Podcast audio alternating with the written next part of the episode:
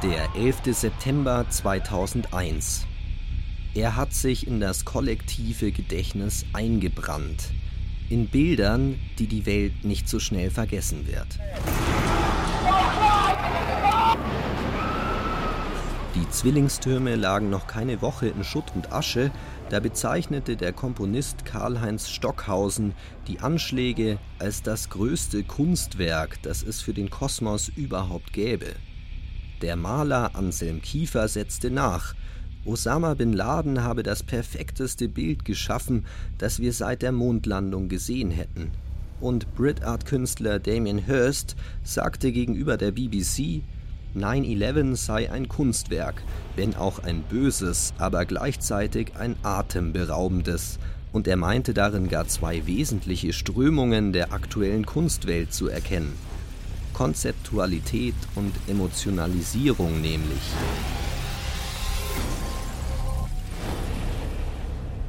Ist das alles nur provokanter Kunstweltsprech oder was steckt dahinter? Kann etwas keine Kunst sein, weil es so amoralisch ist? Da würde ich auf jeden Fall sagen, ja. Nehmen wir vielleicht ein absurdes Philosophenbeispiel. Ja. Wenn Hitler sagt, er war ja nur ein großer Gesamtkünstler, ja, dann würde man sagen, nein, nein, nein, das hat mit Kunst nichts zu tun, es darf mit Kunst nichts zu tun haben. Ja. Im Allgemeinen sehen wir es als aufgeklärte, liberale Menschen heute doch ungefähr so. Kunst darf erstmal alles. Sie ist ein eigener, autonomer Bereich und sollte sich zunächst einmal keinen moralischen, gesellschaftlichen, politischen oder religiösen Normen und Konventionen unterwerfen. Wo aber gelangt auch die Kunst an ihre Grenzen? Warum darf so etwas wie der Massenmord des Zweiten Weltkriegs oder der Anschlag von 9-11 in keinem Fall Kunst sein? Ich glaube letztendlich, dass man da utilitaristisch argumentieren muss. Ja? Das heißt wirklich nach dem Schaden und dem Nutzen der Sache. Ja. Sagt der Kunstphilosoph Jakob Steinbrenner. An der Uni Stuttgart erforscht er, was Kunst Menschen vermitteln kann und wo ihre Grenzen liegen könnten. Ich gebe Ihnen ein Beispiel. Es gab vor fünf, sechs Jahren eine Kunststudentin von der Stockholmer Kunstakademie und deren Aktion bestand darin, dass sie sich auf eine Brücke stellte. Keiner wusste, dass sie Künstlerin ist sich auf die Brücke stellt und sagte, sie springt da jetzt runter. Und dann kam die Polizei, dann kam sie ins Krankenhaus und nach 24 Stunden sagte sie, hallo, es war nur Kunst.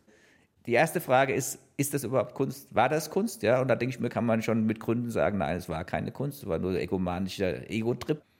Ich denke mir, das darf Kunst nicht. Kunst kann nicht mit Dritten machen, was sie will, ja. Kunst darf mit Dritten nicht machen, was sie will.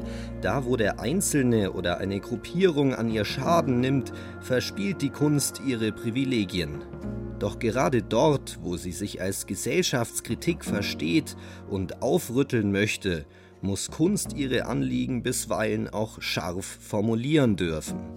Wie kann hier eine Abwägung zwischen Schaden und Nutzen gelingen? Besonders pointiert zeigt sich dieser schmale Grat von jeher bei der Satire. Kunst und besonders die satirische ist häufig nicht eindeutig. Sie fordert unsere interpretativen Fähigkeiten heraus. Und das kann auch zu Problemen führen, erklärt Philosophin Lisa Schmalzried vom Globalen Ethikzentrum in Wittenberg. Gerade bei satirischen, ironischen Werken ist es teilweise eben schwierig herauszufiltern, wie positioniert sich das Kunstwerk oder die künstlerische Äußerung gerade hinsichtlich eines Sachverhaltes. Teilweise wird einfach Ironie vollkommen übersehen. Neo Magazin Royal mit Jan Böhmermann.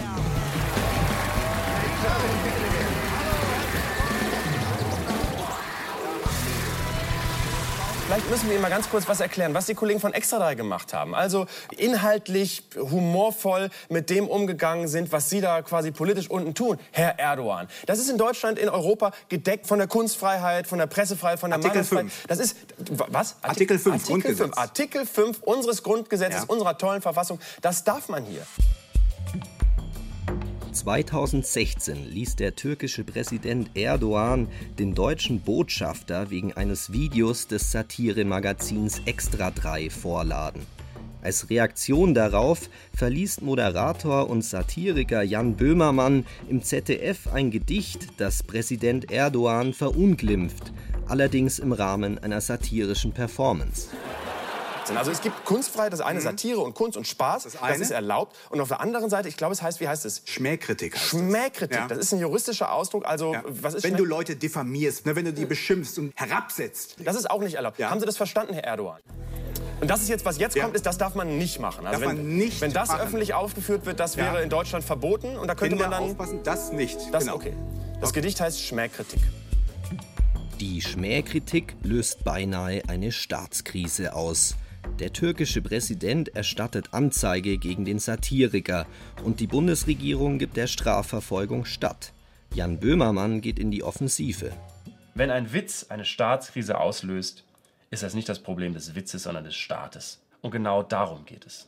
Dass man sich in Deutschland in diesen Punkten Meinungsfreiheit, Kunstfreiheit sicher fühlen muss. Und zwar nicht nur privilegierte Medienfuzis mit einer eigenen Sendung in der Digitalsparte, sondern jeder. Teile des Gedichts wurden schließlich verboten, weil sie die Persönlichkeitsrechte des türkischen Präsidenten verletzen. Jan Böhmermann ging straffrei aus, doch verklagte er seinerseits Bundeskanzlerin Angela Merkel, weil diese das Gedicht bewusst verletzend genannt hatte. Bewusst verletzen wollte Böhmermann nicht. Ihm lag daran, aufzuklären und Kritik zu üben an den Repressionen gegen Journalisten und Künstlerinnen in der Türkei.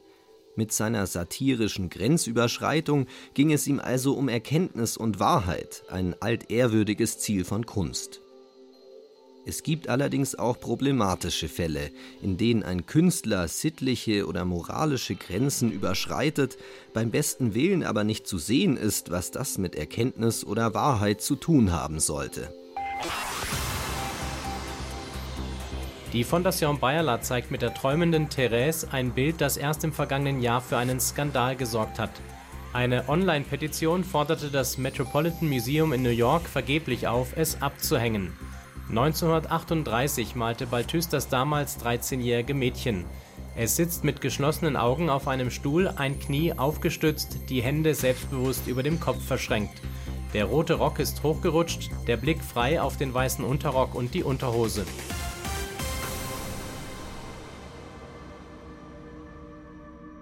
Balthus hat bis zu seinem Tod im Jahr 2001 bestritten, dass seine Gemälde etwas Sexuelles beinhalten. Nur der lüsterne Betrachter würde derartiges darin sehen können. Dennoch sind die pädophilen Tendenzen in vielen seiner Bilder derart augenscheinlich, dass sich manchen die Frage stellt, ob es nicht besser wäre, solche Bilder aus den Museen zu verbannen, sie abzuhängen. Wenn wir jetzt hergehen und unsere gesamte Kunstgeschichte nach unseren heutigen Moralmaßstäben in Anführungszeichen, ich weiß, das Wort ist problematisch, säubern, dann verzerren wir ja auch den Blick auf unsere Geschichte. Ich glaube, was wir machen sollten, ist, es zu kommentieren. Das heißt, einen Kontext zu geben in solchen Fällen. Ein Beispiel mit einem Mädchen in einer lasziven Pose, dass man sagen kann, das ist eine Haltung, die ausgedrückt wird. Das kann auch vielleicht in ästhetischer, in formaler Hinsicht ein positives Werk sein, dass es eben hier auch wieder zum Nachdenken über diese Haltung anregt. Wenn Kunst uns zum Nachdenken bringt, auch über Konventionen vergangener Zeiten, birgt sie einen Erkenntniswert in sich und dieser kann es rechtfertigen, dass etwa sittliche Überschreitungen in der Kunst gebilligt werden sollten. Ein anderes Argument in der Giftschrank-Debatte um moralisch fragwürdige Bilder liefert der britische Philosoph Matthew Kieran, hier im Podcast Ethics Bites der britischen Open University.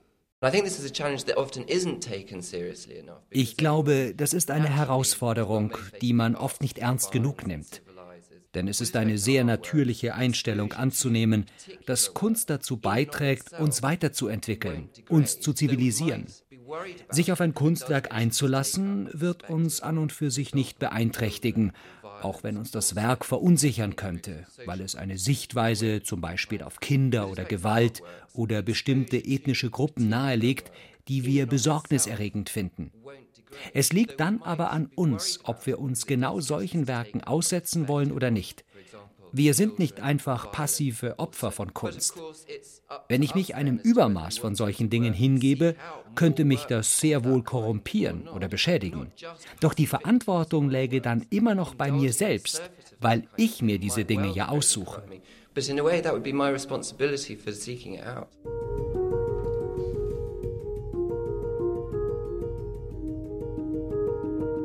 Eine liberale Gesellschaft überlässt es jedem selbst, ob er oder sie ins Museum oder ins Kino geht, dort Picasso oder Porno schaut oder beides einfach bleiben lässt.